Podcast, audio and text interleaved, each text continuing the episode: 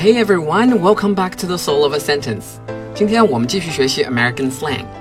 本节目文本内容可以微信添加 Bwino Bwino 为好友向我索取，也可以加入 Stanley 老师的英文学习群，体验最有效率的英文学习方式。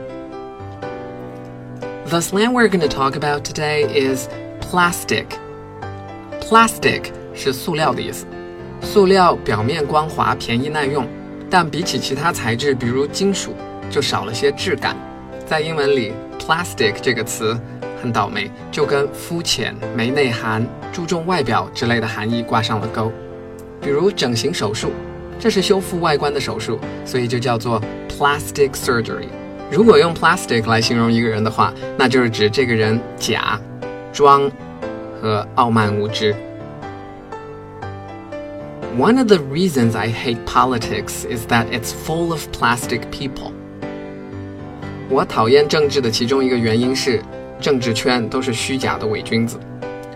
One of 的意思是之一，要注意 one of 后面的这个名词一定是个复数形式，要有很多才能有其中的一个嘛。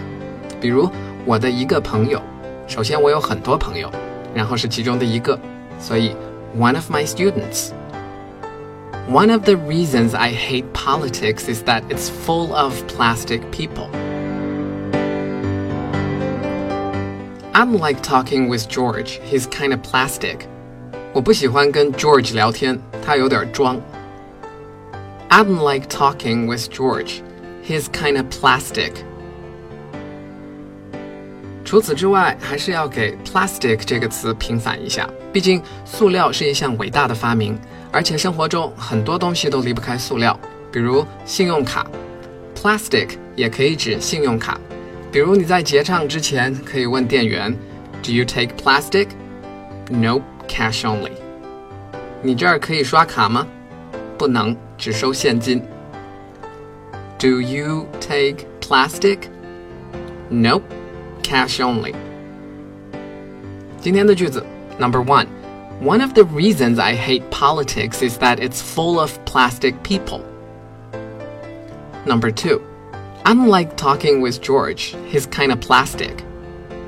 Number three, do you take plastic? Nope, cash only.